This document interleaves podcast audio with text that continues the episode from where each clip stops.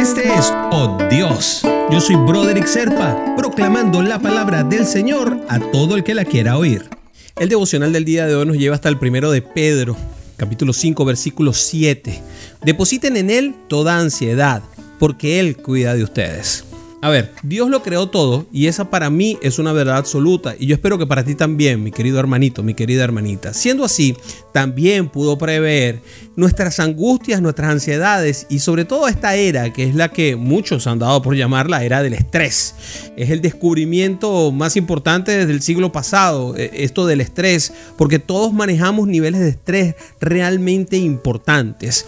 La ansiedad, que es parte fundamental de ese estrés, es un problema que arrasa nuestra época. Se trata eh, de un desgaste emocional que anticipa cosas que pueden estar sucediendo, que no necesariamente van a suceder, pero que además consume nuestras energías pensando en cosas que eh, estamos anticipando y que estamos previendo. Este sufrimiento que nosotros tenemos antes que las cosas sucedan es generado normalmente por la incertidumbre. Te lo digo yo que soy extremadamente ansioso, ¿ok? Y el maligno, el diablo, Satán, como quieras decirle, es precisamente un especialista minando nuestra fe, utilizando precisamente esta treta de crearnos vacíos en los cuales estamos esperando cosas en un momento determinado que no se dan, que no suceden, que no terminan de pasar y empieza a generarnos ansiedad, empezamos a salivar, empezamos a sentirnos cada vez más ansiosos. Y de allí muchas personas caen en desesperación. Incluso hay algunos que mm, terminan consumiendo drogas porque la ansiedad los va matando, los va mirando de una forma tan espantosa que como no tienen la fe suficiente en que en el plan del Señor es perfecto, terminan consumiendo drogas para poder bajarle a sus niveles de ansiedad. Cuando los discípulos estaban con Jesús, también experimentaron momentos muy importantes de ansiedad. Claro, estaban violando la ley romana, en un momento en el que violar la ley era la muerte. Es más, inclusive en alguna ocasión cuestionaron a Jesús con respecto a el futuro.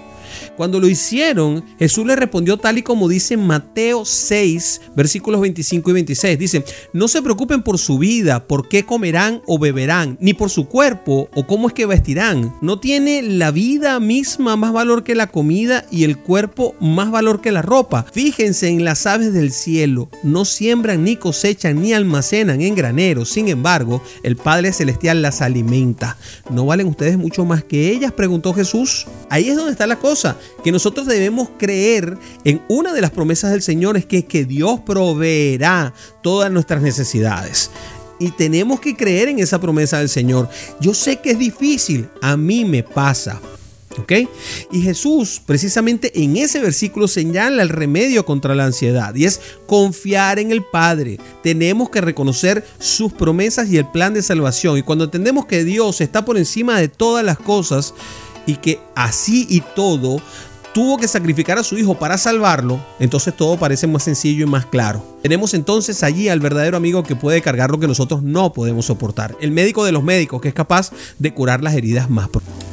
Y entonces llega la pregunta más importante de todas. Ajá, ¿y cómo hacemos para entregar esa ansiedad, papá? A, a través de la oración. El momento de oración te da, además de que conversas con papá, es un momento de relajación, si es que quieres verlo así. ¿Y qué te parece si oramos y nos relajamos, mi querido hermanito, mi querida hermanita? Padre, quiero colocar todas mis preocupaciones sobre ti. Tú eres mi puerto seguro, mi mar sereno, Padre.